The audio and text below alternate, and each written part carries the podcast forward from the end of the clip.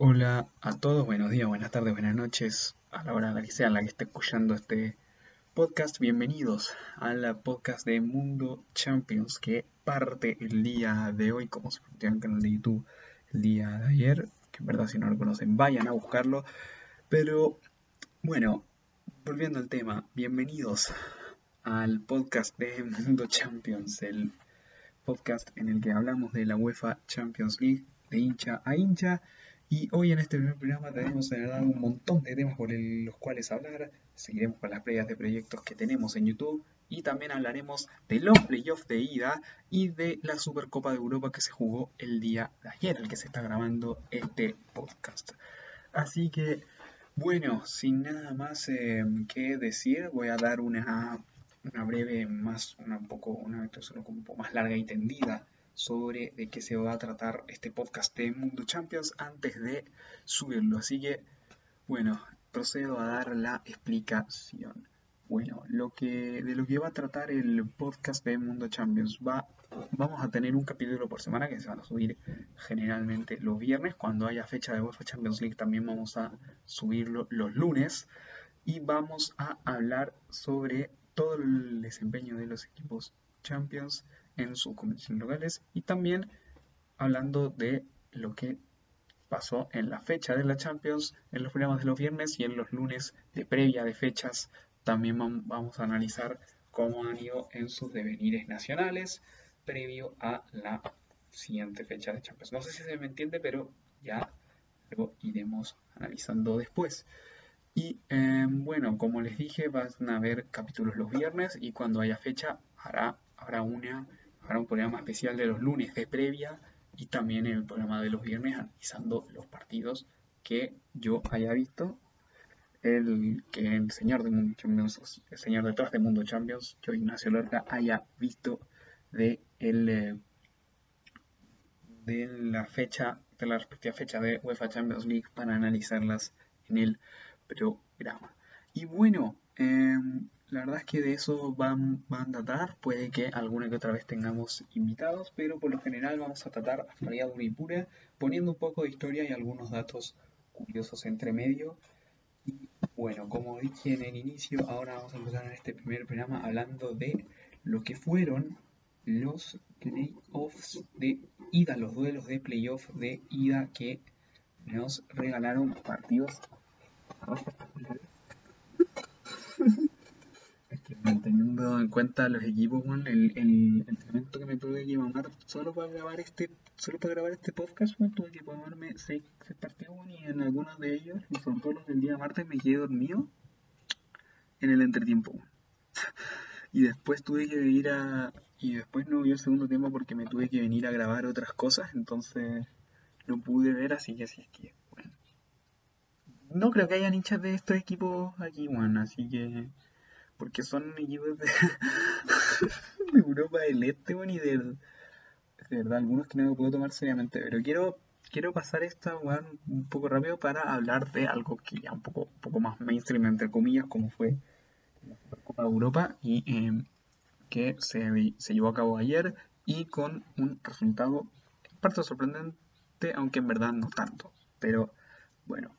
Vamos a ir en un repaso rápido con los eh, resultados que nos dejó esta semana los playoffs de liga. Hay que recordar que el martes y miércoles 29, ah, 29 y 30 de septiembre se llevarán a cabo los partidos de vuelta. Vamos a darle un breve repaso. Slavia Praga 0, Michelin 0. Excelente partido en la capital checa para el conjunto del Slavia Praga. Ustedes lo recordarán por haber estado el año pasado en la UEFA Champions League en fase de grupos, el grupo del Barça, del Inter, del Borussia Dortmund, pero solamente sumando dos puntos apenas, y también haber estado en la temporada 18-19 en la Europa League y haber llegado a cuartos de final, eliminando a Sevilla, pero en la ronda siguiente cayendo eliminado con el Chelsea. Seguimos con los estados, Krasnodar 2, PAOK 1, victoria del conjunto ruso, Maccabi Tel Aviv 1, Red Bull Salzburgo 2, Olympique son los del día martes, que como les dije, y apenas el primer tiempo, ya en el segundo tiempo me había quedado dormido y después tuve que venir a grabar algunos videos para Mundo Champions, pero la versión de YouTube. Otra cosa que se me olvidó decirles que también en YouTube estarán todos los capítulos de Mundo Champions versión podcast. Más que nada era un breve aclaratorio. También estará cada semana los capítulos en, em, en Spotify o en la plataforma favorita en la que usted quiera escuchar podcast. Usted podrá escucharme a mí, a esta sensual y bella voz en, em, en vivo. Seguimos con lo que teníamos. Olympiacos 2, Omonia Nicosia 0, Molde 3, Ferencváros 3, Gent 1, Dinamo de Kiev 2. Esos fueron los resultados de los playoffs de ida. Recordar que la próxima semana se juegan los partidos de vuelta y después de los partidos de vuelta, el día siguiente en que terminen, es decir, el primero de octubre, se juega, se hace, perdón, el sorteo de la fase de grupos en el que tendremos programa especial también, obviamente analizando los grupos, analizando también una predicción y también en YouTube van a tener una predicción hablando de grupo a grupo, pero ahora también estamos haciendo la previa equipo por equipo, ya llevamos apenas 6 de los 32, pero la próxima semana se van a venir más y van a haber más videos considerando que eh, está, el, está el sorteo de la de la fase de grupos el día jueves. Lo vamos a analizar, lo vamos a, vamos a hablar un poco más, eh, más largo y tendido, tanto aquí como también en la en YouTube, en em, el canal de Mundo Champions. Bueno, luego de este relato inicial también el repaso de resultados. Vamos a ir, no sé partido a partido, voy a ir al menos por los que vi. Eh, eh, la verdad es que descubrí en el en estos partidos que hay leyendas vivas, leyendas vivas de la Premier League, y también jugadores bien interesantes de, algunas ligas que, de estas ligas recónditas de las cuales salen jugadores y también, este, y también no sé si como decir que salen jugadores, sino que también están ligas en las que se pueden ir mostrando de Champions. Nos vamos con el uh, vamos con los partidos del día martes. Slavia Praga 0, Midtjylland 0, un Slavia Praga que tiene la base del equipo de, em, que estuvo hace un par de años en cuartos de final de Europa League y el año pasado en em, fase de grupos de Champions, apenas sumando dos puntos, pero, pero sumando a fin y al cabo, haciéndole un gran partido al Inter en San Siro y al Barça en el Camp Nou. La verdad es que no es poca cosa darle al Barça en el Camp Nou, pero el Barça ahora da para largo y tendido y pronto en YouTube se vamos, vamos a analizar así a largo y tendido también el eh, proyecto del cuadro blaugrana con, em, em, con, con, Ronald Koeman y lo que se viene. La verdad es que fue un partido aburrido. Yo la verdad es que estuve viendo los tres del, en ambos momentos, en ambos días estuve viendo los tres en, en un unos momentos iba cambiando de canal porque estaban, los, estaban dando los tres en Fox Sports y ESPN, entonces iba cambiando en algunos momentos de algunos canales para ver em, qué pasaba en esos partidos. Aunque en verdad el Krasnodar Pau no lo pude ver, así que tuve que ponerlo en mi celular mientras me iba cambiando entre Maccabi Tel Aviv, Red Bull, Leipzig, Red Bull Salzburgo, porque Red Bull, dije Red Bull Leipzig y Red Bull Leipzig está en la fase de grupos, pero es Red Bull Salzburgo. Ustedes, yo creo que me van a entender de aquí a, aquí a lo que viene. Slavia bueno, volviendo al Slavia Praga Midtjylland, la verdad es que había un partido un poco aburrido. Eh, Slavia Praga proponiendo muy poco lo, dentro, dentro de lo que vi. Y em, la verdad es que fue un poco, un poco tira y afloja. Y la verdad es que, que bueno, estos equipos son infumables. El Slavia Praga y el Midtjylland de verdad fueron infumables y casi ni le presté atención a ese partido y le presté atención incluso al que tenía mi celular y al, y otro. Así que vamos a pasar a hablar del, bueno, luego de este repaso rapidísimo al, al Slavia Praga que la verdad no dejó nada, pero así, nada, cero, cero, cero.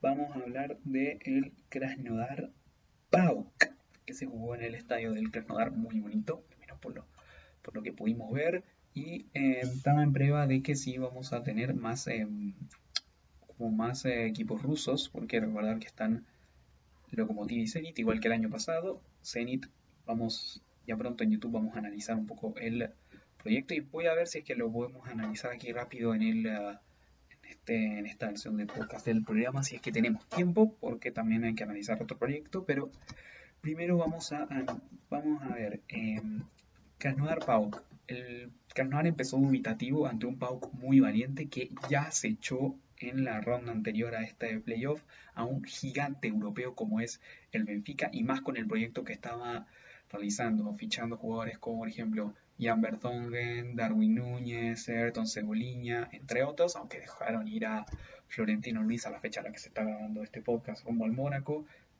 se, y puede que dejen ir a Rubén Díaz, pero en verdad tienen, tenía un gran plantel el Benfica y el PAOK se lo, se lo echó de la competición. Y un PAOK con una propuesta la verdad bastante seria que tuvo unos primeros minutos bastante buenos en Krasnodar, incluyendo poniéndose por delante a, los 20 minutos.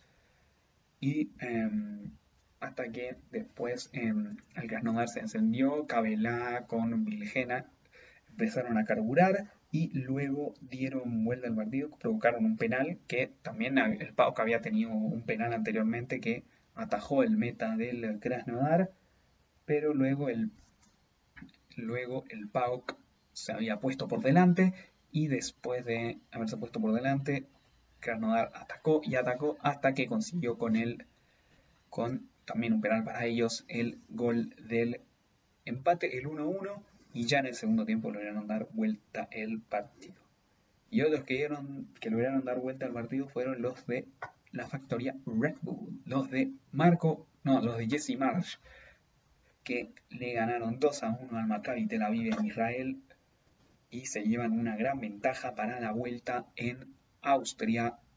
Y em, la verdad es que un Red Bull Salzburgo que tiene jugadores interesantísimos. Ahora voy a abrir el voy a abrir el informe del partido en alguna plataforma de marcadores. Vamos a buscarlo por aquí. Denme un minuto aquí. Mientras tanto, improviso, mientras tanto les pregunto, ¿cómo están? ¿Cómo, cómo ha ido su día? Aquí somos, somos generosos, somos, somos una generosos en este podcast. Aquí estamos. Aquí está nada con jugadores bastante interesantes que mantienen la base del equipo que estuvo el año pasado en fase de grupos, aunque obviamente sin Haaland y sin tampoco Takumi Minamino, que eran básicamente sus jugadores más importantes, al igual que Juan Hee-chan, que era el, em, que era como decirlo, en la brújula arriba en cuanto a la delantera, junto con Erling Haaland y también Takumi Minamino, que eran, al menos los tres, empezaron la temporada anterior. Y Takumi Minamino y Erling Haaland se fueron a mitad de temporada rumbo a Dortmund y Liverpool, mientras que Juan Kichan se fue a, a inicios de esta temporada a un destino que no sorprenderá a nadie, Leipzig a irse a qué equipo? Al Red Bull.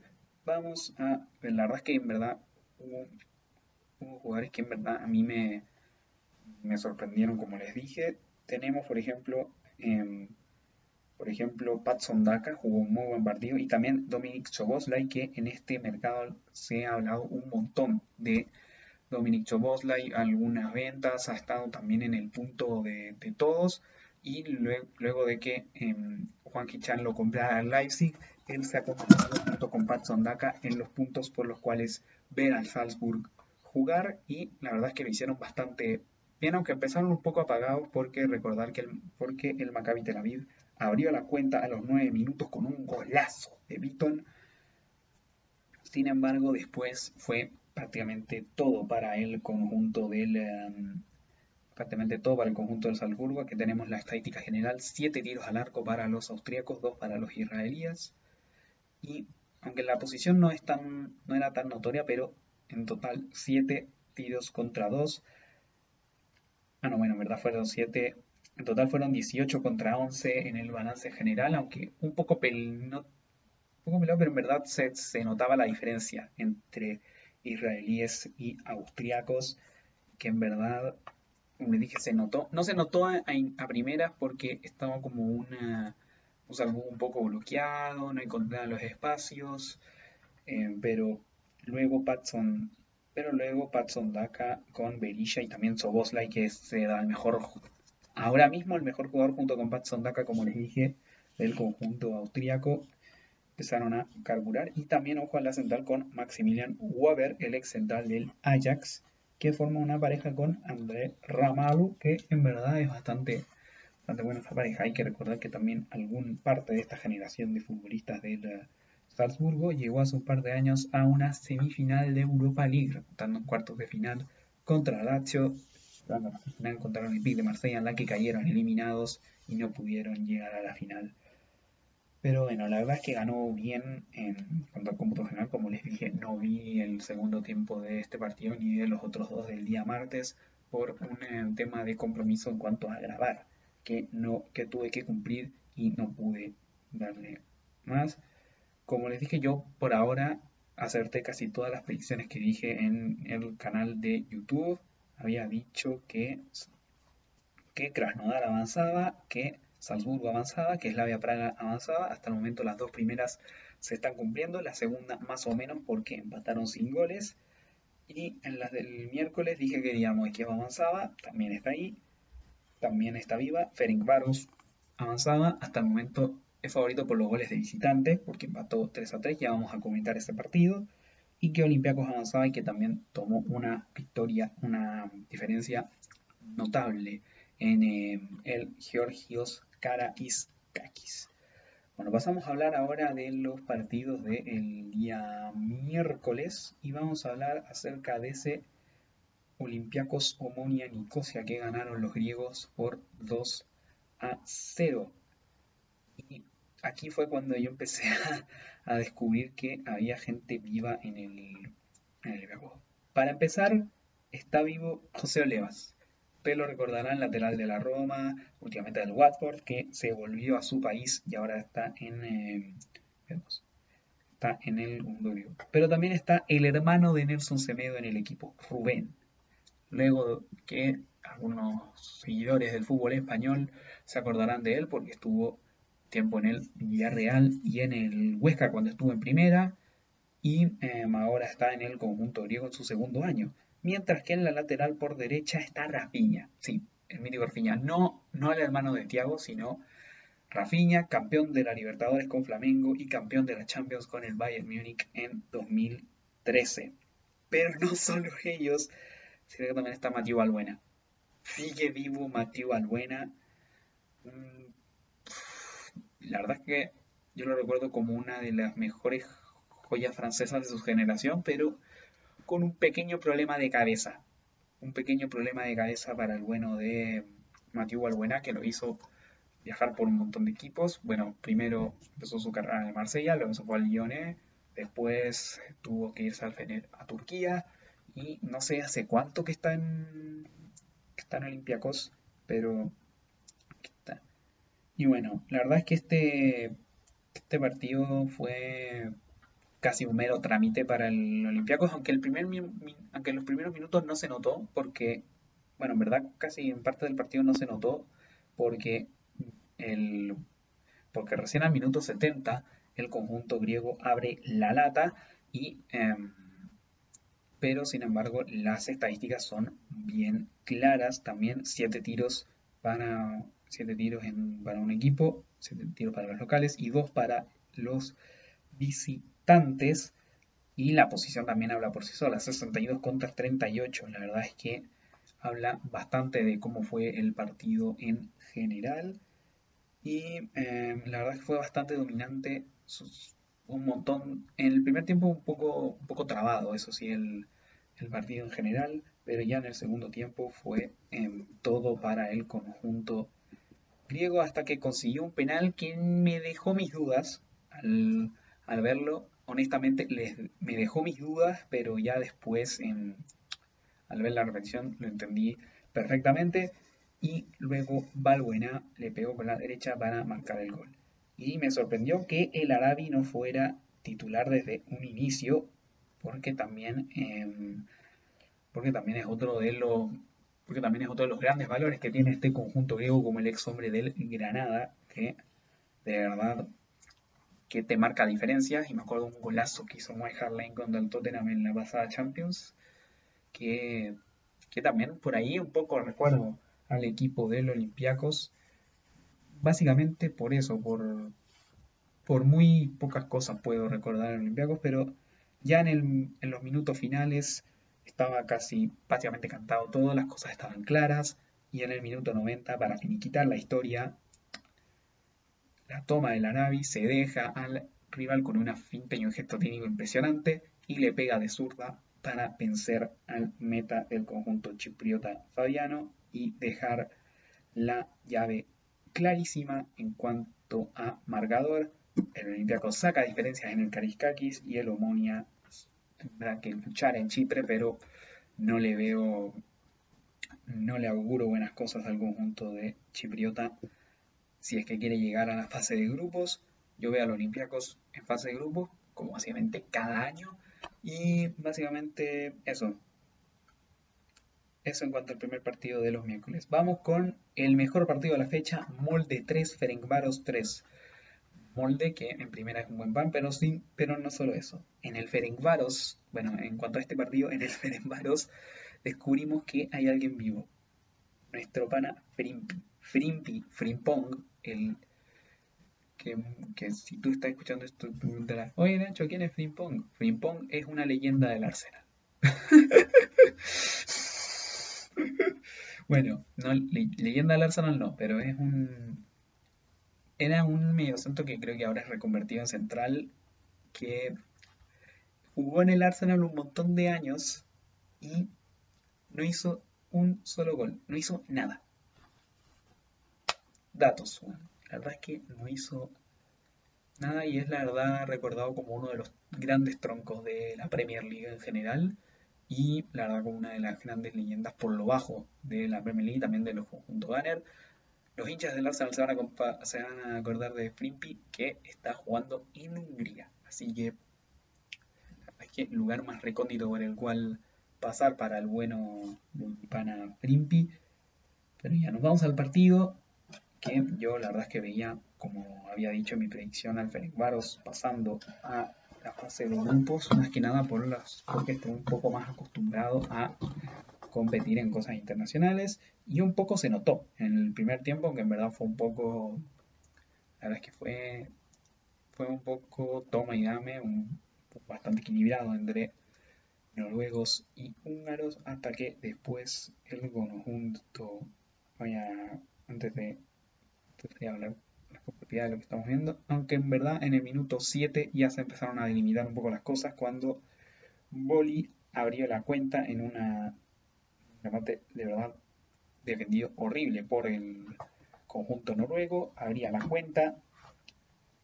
En el minuto 7, luego ya el primer tiempo fue un poco más de toma y dame, de esta es tuya, esta es mía, entre y en general, hasta que después después, en el segundo tiempo, ya a los 6 minutos, Myoto Usuni marcaba el 2 a 0, asistencia de Vodka, con un golazo también de cabeza, y que dejaba a el conjunto húngaro prácticamente encaminado de cara a la fase de grupos a la vuelta en su casa, lo tenía casi todo, la verdad, listo. Hasta que después, dos minutos después, llega el descuento de James, el descuento de James entre medio, cerca del empate, casi, no me acuerdo si era aquí o en una parte del partido, el árbitro del Cerro cobra casi, cobra uno penal, pero hubo algo, creo que no me acuerdo si estaban 1-2 o 2-2, la verdad, en el partido, porque igual este fue hace un par de días casi ni que me acuerdo del encuentro, pero em, el árbitro, el español Carlos del Cerro Grande, cobra, creo que creo que había sido una mano, un remate en la mano del, que había rematado un delantero del molde y que llegó en la mano de un defensa húngaro, creo, o creo que era una mano de Frimpi, la verdad no, me acuerdo, pero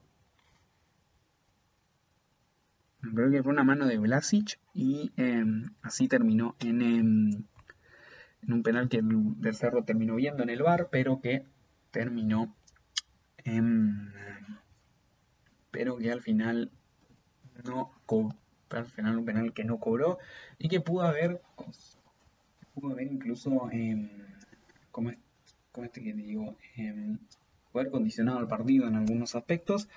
Sin embargo, a mi parecer no había sido penal porque había dado casi en el hombro cuando había visto la repetición, así que en ese momento no era así no afectó tanto el partido. Luego el molde lo empató con un golazo de su capitán y después justo yo me había ido al otro al yo me había ido al Gent Dinamo de Kiev, del que vamos a hablar más tarde, y justo había ido y justo el molde había dado vuelta al partido cuando después me voy al Olympiacos Omonia Nicosia después de estos dos y luego en el final porque había marcado el Olympiacos el 2 a 0 y justo me vuelvo y el Ferencváros empata. La verdad es que fue un festival de goles y yo creo que por los goles de visitante el conjunto húngaro tiene en la mano la clasificación a la fase de grupos. La primera clasificación del conjunto húngaro sería y básicamente eso. Nos vamos ahora al para ya ir eh, cerrando y finiquitando esta fase de parte de los playoffs. La verdad es que, como les dije, me en cuanto a mis predicciones. Igual semana a semana, la próxima semana vamos a también a analizar los duelos de vuelta. En verdad, no sé si analizar, pero vamos a ir con el conteo de predicciones porque hay algunas, varias que pueden cambiar. Por ejemplo, la del, la del el PAOK puede cambiar. La verdad es que todas pueden cambiar. Yo, yo creo, sobre todo también la de Slaga Praga con el Midtjylland, que que es la que está más en el aire, en mi opinión. Y bueno, vamos con la última, que es la del Gent y el Dinamo de Kiev. Un Gent que, como había dicho en, el, en los playoffs, está sin su gran joven estrella como es Jonathan David, el chico canadiense. Y el Dinamo de Kiev empezó bastante... La verdad es que yo veía al Dinamo de Kiev favorito. Empezó todo tal y como tal y como uno lo esperaría, con el conjunto ucraniano en, por el que pasaron como Andriy Shevchenko, por ejemplo. Empezó adelantándose en el marcador. Marcador apenas a los 9 minutos ya empezaba a mostrar el favoritismo. La verdad es que empezó a mostrar todo lo, todos esos, em, todas esas armas que, que em, vamos a ver las estadísticas, la verdad es que se, notaba también que era un cuadro muy superior a otro, 8, tiros a favor para el eh, Dinamo de Kiev en, en, comparación de 2 del conjunto belga. Y em, bueno, la verdad es que para la cosa para el conjunto, cosa para el conjunto belga no se le complicó, pero en un inicio, porque después de un Después de un montón de oportunidades, el Gent tuvo un corner y encontró el empate a nada de terminar la primera etapa. Ya después en el segundo tiempo, en tres minutos, Roman Besus, que es su... Em, Roman Besus, déjame buscar... Sí, que era uno de sus mediocampistas, tuvo un par de faltas, hizo un par de faltas en la 50 y una en la 53, en las cuales tuvo, se fue expulsado y se le hizo más cuesta arriba al conjunto belga en conseguir, el, em, conseguir la victoria. Y luego en los 79, Carlos de Pena, el exjugador de Nacional o de Nanubio, marcó el 2 a 1 y básicamente selló las cosas. Habrá que esperar en el Olímpico de Kiev que ocurre, pero yo creo inicialmente que el conjunto de Kiev, valga la redundancia, conseguirá el, em, conseguirá el pasaje a... Yo creo que va, mantén, como les dije antes, voy a mantener las predicciones que dije en el canal de YouTube de cara a los seis integrantes que nos faltan de fase de grupo. No sé si haga proyecto de alguno de estos que equipos que nombré, porque la verdad es que me da mucha paja hacerlos. De los únicos que no me da tanta paja hacerlos son del Red Bull Salzburgo si es que pasa y del Olympiacos si es que pasa porque bueno, tienen algunos jugadores legendarios. entonces, por eso, básicamente por eso. Y eso, con estas cositas ya terminamos la primera parte programa. No sé si es que haré alguna cosa, la verdad es que yo creo que sí. Así que Vamos a una pausa y después seguimos con más Mundo Champions, el podcast. Y bueno muchachos, ya estamos de vuelta con más eh, podcast de Mundo Champions. Vamos para la segunda patita de del programa. Y vamos a ver qué nos dejó la Supercopa Europa el día de ayer en uh, el Pushkash Arena en Budapest, también en Hungría. Que se jugó por, hay que decirlo, hay que anotarlo, con público, poco público, pero en verdad, pero la verdad es que eh, tenía sentido por que había público con el mayor eh, respeto hacia las medidas de seguridad y sanitarias. Y la verdad es que fue un partido que no decepcionó. No se definió en los 90 minutos, se definió ya en el tiempo exa, pero la verdad es que no decepcionó para hacer una Supercopa Europa. Vamos a, vamos a recordar, vamos a, voy a abrir cómo, vamos a abrir nuestro live score para recordar cómo formaron ambos equipos de cara al partido del día de ayer. Aquí estamos, espera, ahí estamos. Y el Bayern formó con una formación bastante sorprendente con Neuer en portería, Pavard, Schule, Alaba y Lucas Hernández. Lucas Hernández tirado más para la izquierda y Alaba tirado más como central. León Goretzka y Joshua Kimmich en el medio centro defensivo. Más adelantado Serge Gnabry, Thomas Müller y el gran fichaje bávaro Leroy Sané, que fue como más debut competitivo, y arriba Robert Lewandowski como único punta. Por su parte, el Sevilla formó con Yacine Bunu o Bono en portería, Diego Carlos y Jules Condé los dos centrales, Escudero por la banda izquierda, que eso es algo que me sorprendió. Yo pensaba honestamente que iba a jugar Marcos Acuña en su banda. Fue convocado, pero al final no ingresó a la cancha el ex hombre del Sporting de Portugal. Diego Carlos y como centrales y el mítico Jesús Navas por la banda derecha. Luego ya en el mediocentro, el mismo de la temporada pasada en el Sevilla, John Jordán y Fernando, acompañados de el recién fichado Iván Rakitic, que tomó la 10 y tomó de galones el ex hombre del Fútbol Club Barcelona y Schalke 04. Y arriba los tres que hicieron las delicias de Nervión la temporada pasada, algunos como fueron Lucas Ocampos, Luke de Jong y Suso. Bueno, Suso en verdad más o menos porque llegó en invierno y recién, los, y recién ahora está en propiedad del conjunto sevillista. me está tomando un poco de agua para, para la voz.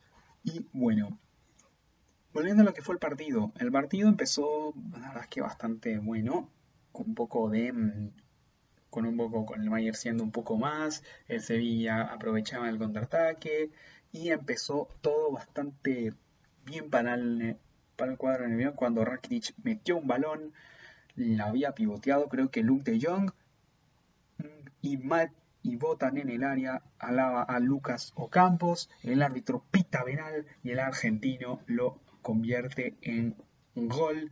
Abría la cuenta el conjunto de Julen Lopetegui para dejar a su favor lo que era la Supercopa Europa en 13 minutos y era un golpe para el Bayern y la verdad es que toda una sorpresa sobre todo por cómo se había desarrollado el partido y la verdad es que el Bayern siguió atacando, siguió atacando durante el resto del de eh, encuentro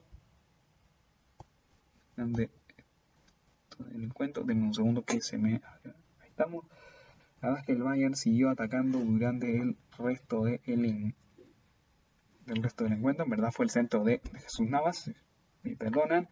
Y em, el VAR había cobrado ese penal y Lucas Ocampos había marcado el gol.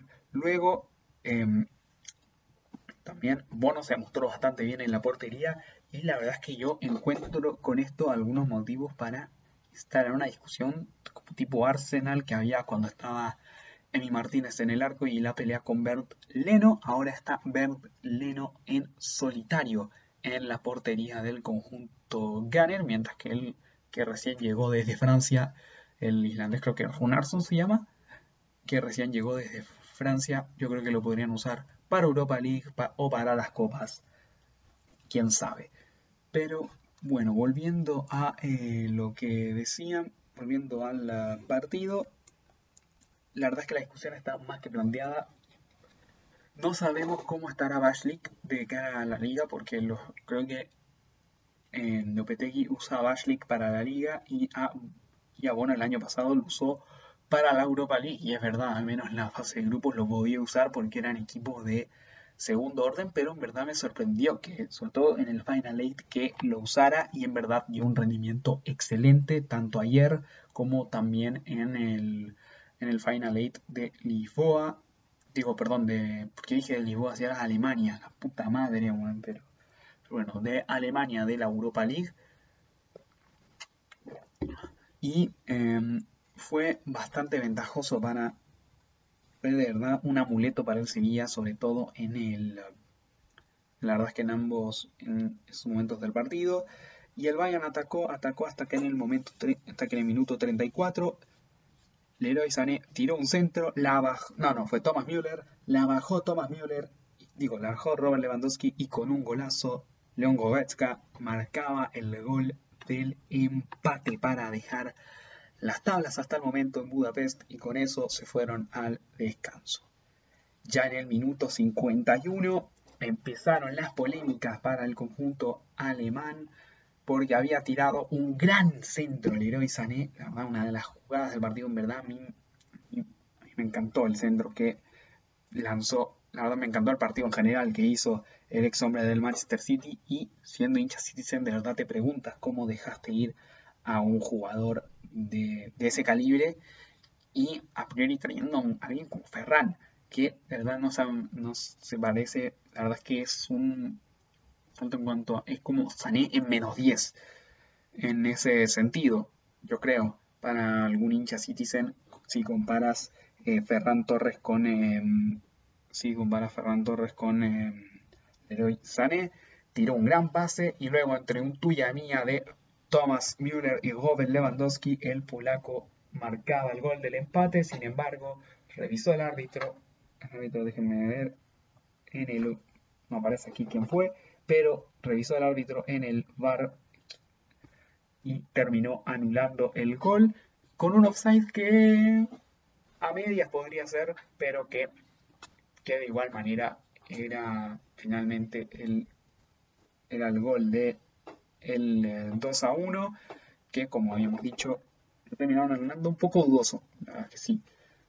Ya en unos minutos después vamos, voy a buscar en qué momento fue para ver por... Sí, Leroy Sané había, había marcado en el minuto 64 el, em, el gol, el 2 a 1, pero que también el árbitro tuvo que ir a ver en el bar por una supuesta falta previa de Lewandowski sobre Escudero que en mi opinión no fue.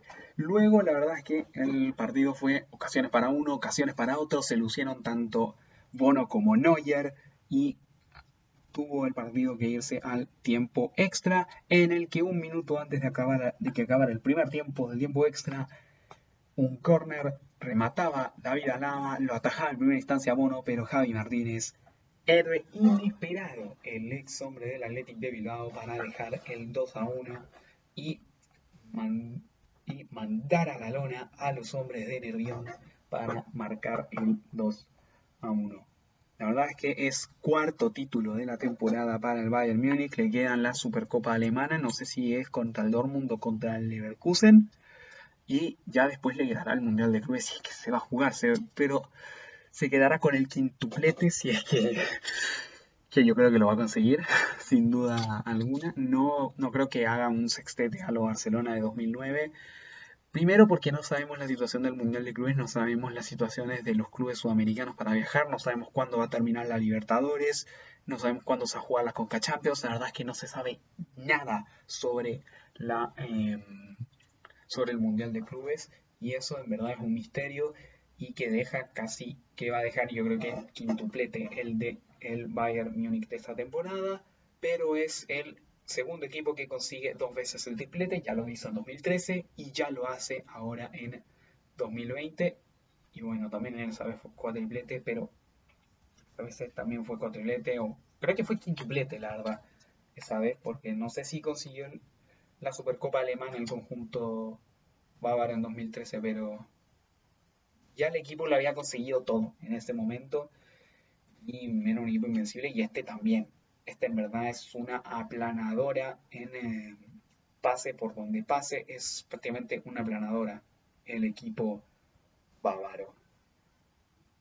mientras que el de Sevilla cayó con dignidad, cayó bastante, no cayó haciendo un partido horrible, sabíamos que era en un inicio superior, pero es bastante bueno este inicio de ese segundo año de proyecto para Julen Lopetegui en el conjunto sevillista. Habrá que ver en algunas cosas, es que se queda Cundé, que, en verdad me pareció raro, yo pensé que iban a haber más ofertas por su otro central, por Diego Carlos, pero ya hace poco, em, ya hace poco, Monchi rechazó una oferta del Manchester City por Jules Koundé y que deja al central y que por el momento se queda el central francés en el eh, conjunto sevillista. Veremos si es que se queda. Aún quedan algunos días del eh, mercado. Más que nada, a ver, termina el 5 de octubre. Quedan 10 días de mercado. 10 días de mercado quedan. Habrá que esperar porque en estos días se viene mucho humo y también mucho, mucha confirmación de fichaje. Y posiblemente si quieren ustedes que el tema de los fichajes para la próxima vez, porque ya después no habrá, no habrá mercado hasta enero. Después ya los programas de enero si quieren que hable del mercado de enero o si quieren que hablemos aquí, aquí in situ de el mercado. No sé si ustedes quieren del quieren ustedes déjamelo saber en alguna parte, la verdad. Mm, lástima que plataformas como Spotify no tengan cómo va a comentar, bueno, entonces si es que están viendo el video, si están viendo la versión de este podcast en YouTube, déjenmelo saber en los comentarios de la versión de YouTube del podcast de Mundo Champions si es que quieren que hable de fichajes la próxima vez, incluso de ahora algunos fichajes que hable la próxima vez. Bueno, como les decía, em, en algunos días, si quieren que hable de la próxima semana del mercado, o al menos tener alguna sección para el mercado. Y eh, bueno, vamos a pasar ahora al último temita que tenemos en nuestra pequeña pauta y hablamos de los playoffs de ida. Vimos su buen tiempo a la Supercopa Europea y nos vamos a las previas de los proyectos que teníamos listos. Vamos a hablar de la previa del proyecto de Oporto Portugués y del Saint Ruso Sucrabliat. Vamos a hablar ahora del conjunto portugués. Y vamos a hacer un análisis, mini análisis de plantilla, pero sobre todo vamos a ver qué reemplazante podría existir a al menos el que está con un precio de venta que está peleado por en algunos clubes en llegar como es Alex Tales o Telles como ustedes quieran decir.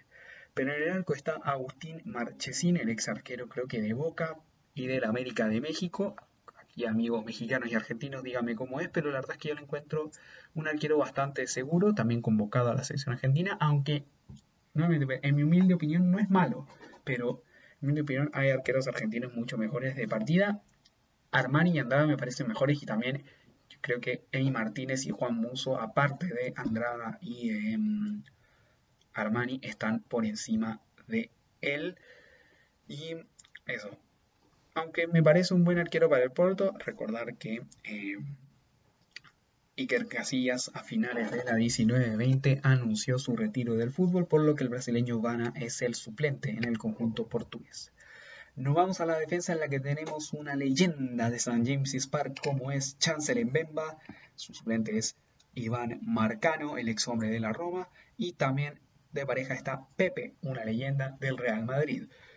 Bueno, una leyenda rústica del conjunto madrileño que pasó por un montón de años en, por Chamartín y también un poco ya infravalorado. O sea, en este punto de su carrera puede que parezca infravalorado, pero en verdad defendió varios años de maravilla, a pesar de los rusticismos que tenía, los recursos rústicos que tenía el eh, central brasileño portugués del conjunto del conjunto del Porto y nos vamos yo creo que tiene sus recursos ahí, aunque no tiene un, suplente de garantías. Y la verdad es que aquí en este equipo, a diferencia de los que vayan a eh, ver en el canal de YouTube, no encontrarán suplentes de garantía.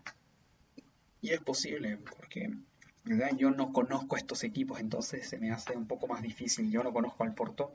O sea, si, a veces el ESPN da, a veces la liga portuguesa, em, yo no lo sigo, entonces para mí es difícil eso. Y en las bandas tenemos a Wilson Manafá y el que está en boga, el nombre en boga en estos momentos como es em, Alex Teyes. Lo quiere el Manchester United y la verdad es que con razón porque en mi opinión no existe lateral izquierdo en, em, en la parte de los Red Devils. El Woodward la verdad es que entiendo el esfuerzo que quiere hacer por el eh, brasileño ex... Em, no me acuerdo había pasado por Turquía, pero ex Inter y Oporto. Y de verdad, yo sinceramente la verdad es que no entiendo. Y que en verdad igual es un lateral izquierdo extraordinario, también es goleador, tiene un montón de virtudes el brasileño. Nos vamos ahora al mediocampo. Estoy usando también la formación que usó en el último partido contra el Sporting Braga por el debut de la Liga NOS. En el que tenemos, en el que tenemos, vamos al medio centro, en el que tenemos a Sergio Oliveira, Danilo Pereira, que ya es una institución en el club, y uno de los mediocentros más sobrevalorados de América, Mateus Uribe, el colombiano. Siento que dije algo de polémica en cuanto a, cuanto a la sobrevaloración de Mateus Uribe, pero la verdad es que a mí, a mí es un mediocentro que no me gusta, que, o sea, lo encuentro bueno, pero honestamente no me gusta. No, siento que es como tipo, que ya está sobrevalorado, tipo incluso Naita Hernández en. No sé si Naita Hernández en Boca, porque. Naita Hernández en su en el Cagliari. Porque en Boca luchaba los balones, era. Era la verdad es que en Boca era casi todo, era el alma del mediocampo. A diferencia de Wilmar Barrios, que era más de pegar en ese mediocentro de Boca que llega a la final de la Libertadores. Naita Hernández era mucho más cabeza, era mucho más autocontrol. Y, eso, y la verdad es que Mateo Uribe, la verdad a mí no me parece un centro para nada especial, pero, bueno, está ahí y lo tenemos ahí en plantilla. En el Sergio Oliveira no lo conozco, mientras que Danilo Pereira yo creo que se tiene que quedar ahí. Es, no sé si es que tiene algún parentesco con el lateral del Leicester Ricardo, pero se quedará ahí, yo creo por lo vamos a dejar ahí por las dudas. Si ustedes saben algo ahí y están escuchando esto por YouTube, déjenmelo saber en los comentarios. Y bueno, yo creo que se van a quedar todos ellos. Y nos vamos ahora al ataque en el que ahí tienen un poco para repartir y eh, para dar. Tienen a Otavio, tienen a Otavio por una banda, Tecatito Corona, el mexicano, por la otra, y Musa Marega en el centro del ataque, también con un par de variaciones. Otavio tiene suplentes a Fabio Ferreira y João Mario, João Mario que volvió a Portugal luego de algunos años fuera, de algunos años en el de Moscú, en el West Ham, en el Inter, entre otros equipos. Y eh, Tecatito Corona, que también se ha convertido en, un gran, en un gran nombre, en, en, uno de los nombres importantes del vestuario.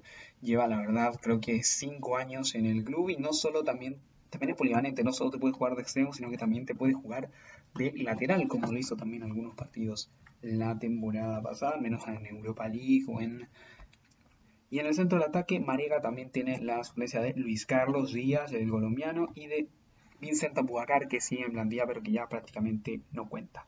Tecatito Corona tiene también a Medi Taremi, el jugador creo que iraní, que no me parece el mejor jugador iraní. A mí me parece mucho mejor, por ejemplo, Serdar Azmoun, del cual del Zenit, que yo creo que vamos a hablar de él en el video del proyecto del Zenit, que se subirá también la próxima semana en el canal, así que estén atentos. Pero bueno, volviendo al tema, me parece igual mucho mejor Tecatito Corona y yo creo que una de los una de las misiones yo creo que sería em, intentar mantenerlo porque él sería el arma del equipo también intentar mantener a Danilo Pereira o, o dentro de lo que se pueda intentar mantener a Alex Teles pero aquí yo lo veo bastante difícil eso de mantener al brasileño en em, el conjunto por es porque de verdad parece que Ed Woodward y los Glazers siguen, eh, siguen en la puja por el ex Inter y parece que no se van a rendir.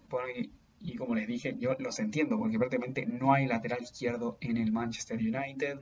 Ni Brandon Williams ni Luke Shaw entregan la seguridad que necesita Solskjaer ni algún equipo como Manchester. Pero bueno, mi conclusión en cuanto al equipo del Porto, la verdad es que yo lo veo un equipo bastante mm, con, algunas bases y no sé si es que lleguen a cuartos de final como hace un par de años en Champions, pero yo creo que pueden hacer un gran papel en la próxima UEFA Champions. Y básicamente eso, y como les dije, también tienen que intentar mantener tienen que tener como prioridad mantener a, sus, eh, a su columna vertebral, intentar mantener dentro de lo que se pueda a Alex Telles, intentar mantener a Tecatito Corona y mantener a Danilo Pereira, que, bueno, aunque Danilo Pereira se sabe que no, yo creo que no se va a ir, porque, como había dicho antes, es casi como una institución en el club portugués. Y, y bueno, y hasta aquí ha llegado el primer eh, capítulo de Mundo Champions. Espero que les haya gustado. Déjenmelo saber, la verdad, en YouTube con un like o con todo lo que ustedes quieran hacer. Seguirnos en todas las plataformas en las que estará disponible este podcast. Y básicamente, y en resumen, eso. Em, Espero, como les dije, ya les haya gustado muchísimo este primer eh, capítulo. La verdad es que yo me, divertí tanto planeando el itinerario como también hablando de los temas. Y básicamente eso, yo los espero la próxima semana en la que vamos a analizar los partidos de vuelta, el sorteo de los grupos también. Y también puede que se cuele algún otro algún que otro proyecto en el eh, camino que no, que no tenga cabida en el canal de YouTube de Mundo Champions. Así que eso, les recuerdo, suscríbanse al canal de YouTube de Mundo Champions, síganos en Spotify con el podcast de Mundo Champions y la verdad es que yo me despido y será hasta la y será hasta una próxima oportunidad. Nos vemos la próxima semana con más Mundo Champions. Adiós y hasta el próximo programa.